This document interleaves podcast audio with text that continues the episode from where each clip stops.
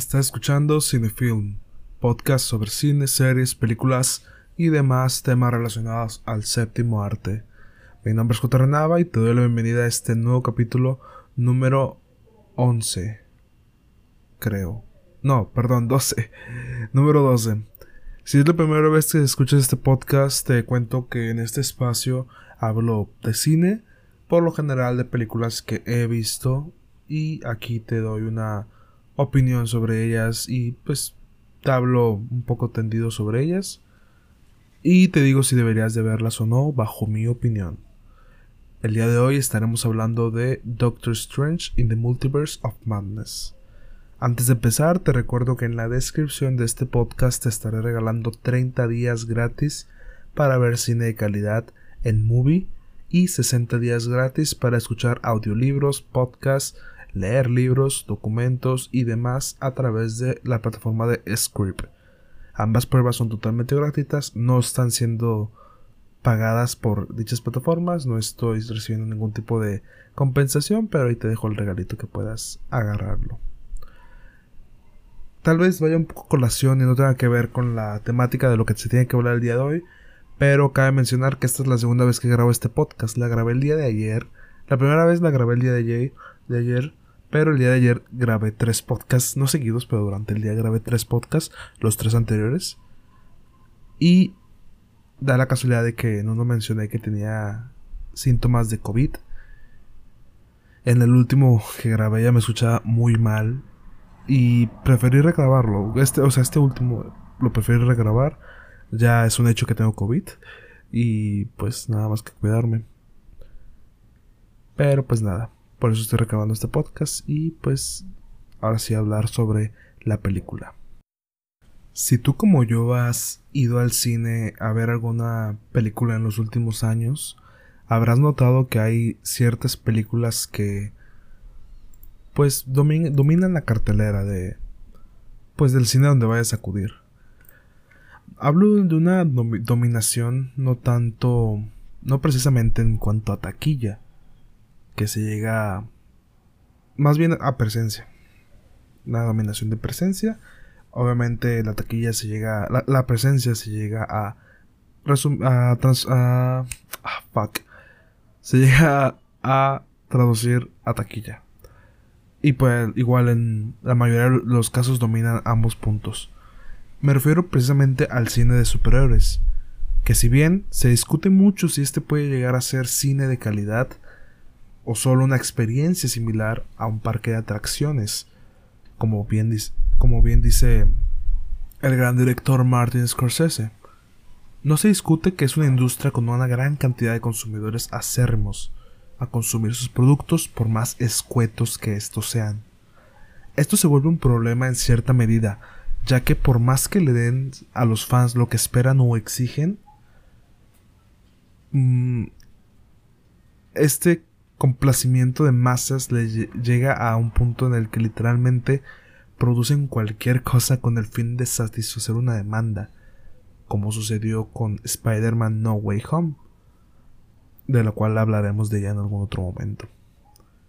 Que por más que mm, nos haya gustado, me incluyo a muchos fanáticos de Spidey, no deja de ser un producto hecho para satisfacer pues la demanda y las expectativas de sus consumidores lo que concluyó en una entrega con un guion muy flojo, lleno de plot holes, escenas de CGI lamentables, pero con el cariño de los fans de... con algunos fans de, de Spider-Man.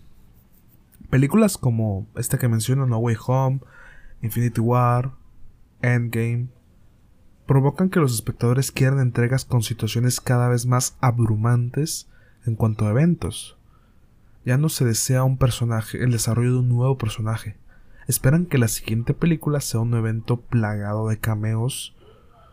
Digo esto más que nada porque he visto, en su momento llegué a ver algunas quejas que van enfocadas al hecho de que esperaban más cameos de los que hay en esta película, que a mi parecer resultan justos, desaprovechados, pero justos.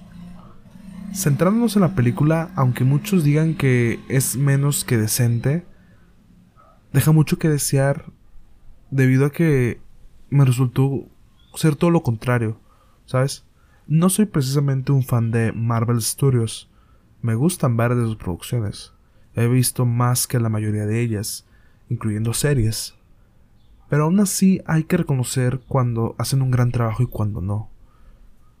En este caso fue algo muy neutro. No fue ni, ni, porque fue de la mano de... Eso sí, es una obra diferencial en cuanto a las... en comparación a las demás de Marvel. El toque de Sam Raimi le, le da un valor que dudo que alguna otra película de Marvel llegue a tener.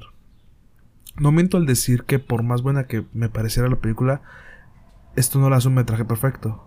Mientras la veía noté muchos errores de continuación en la edición y mucho abuso de transmedia.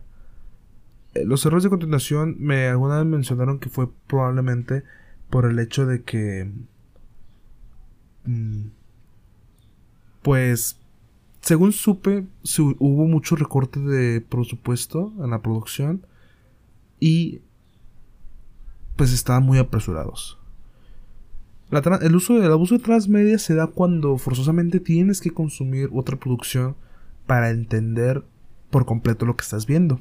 En este caso, tienes que haber visto series de Marvel que están en Disney Plus para entender perfectamente esta película. No es una cuestión de dar una continuidad a la misma narrativa. En este caso se tendría que explicar bien todo lo sucedido antes de los eventos de esta película, cosa que no ocurre y vuelve forzoso el tener que ver las series de Marvel, concluyendo en que Doctor Strange of the Multiverse of Madness resulta ser un comercial para la plataforma de streaming. Por lo antes mencionado me resulta complicado hablar maravillas de esta película, a pesar de que Doctor Strange es mi superhéroe favorito de, del MCU. Reconozco que, sea, que convertirlo en un mero artículo de comercial no me gusta del todo. Retomando el hecho de las altas expectativas por parte de los fans, es un hecho que hay casos y casos. Podemos tomar de ejemplo distintos casos de un mismo personaje, en donde se mete una gran cantidad de personajes y se les da un buen desarrollo y uno malo. Teniendo como ejemplo a buen desarrollo a Spider-Man Into the Spider-Verse, de la cual me gustaría hablar en un momento de ella, igual y cuando salga su, su segunda parte, su segunda entrega, aprovechamos y hablamos de las dos y a uno malo como a, y usando de ejemplo a uno malo, a Spider-Man No Way Home. En el primer caso vimos como la introducción de varios personajes resulta orgánica a pesar de que ya se esperaba. Vemos cómo las interacciones entre estos se desarrollan de forma plausible y lo más natural posible, dadas las situaciones y los contextos que se iban presentando sobre los conflictos de la misma trama. Pues... Eh, bueno, en cambio, en el segundo ejemplo, en Spider-Man No Way Home, se ve un desarrollo conveniente a la trama e inorgánico, dando una interacción afín a satisfacer el guion y a desarrollar el mismo. Es aquí donde aplica el meme de que el guion le está dando poderes.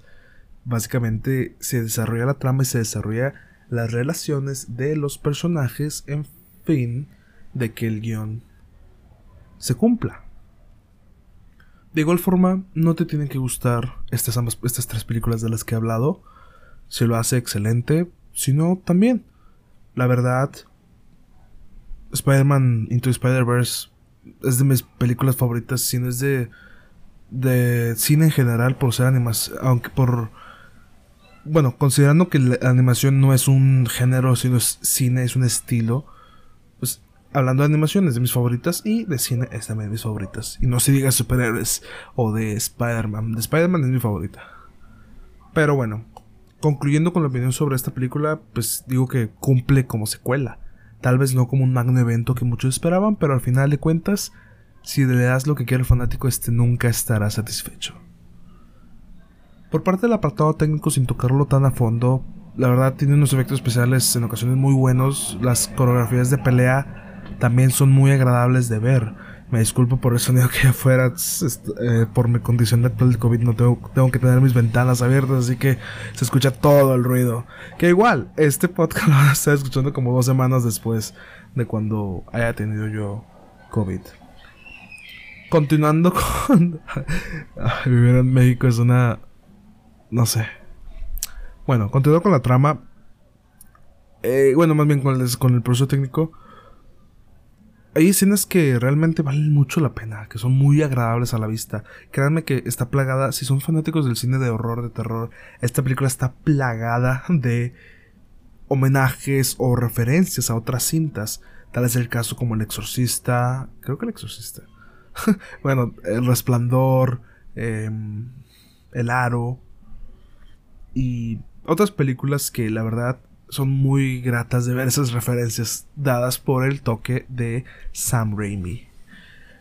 Pero bueno, gente, sin más, creo que ya llegaremos hasta este punto en cuanto a este podcast. En cuanto a multiversos, me sigue pareciendo más em, sólido, más atractiva, más agradable la propuesta de este tipo de temas por parte de Everything Everywhere All At Once, de la cual ya hablamos previamente.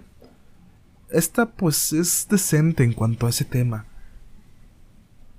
Brilla más por sus personajes y, su desarrollo, pero Everything Everywhere All At Once es superior por mucho, por mucho. Es algo que dudo que Marvel en algún momento llegue a lograr. Pero bueno, gente bonita, gente hermosa que esté escuchando este podcast, te agradezco muchísimo si llegaste a este punto. Si te gustó, deja tu like en el comentario, en el video de YouTube, si estás escuchando YouTube. Coméntame si estás de acuerdo con mi opinión, si no, si chingo de madre, lo que quieras. Y si estás escuchando en la plataforma de podcast, activa las notificaciones que para cada capítulo que sale cada lunes y miércoles.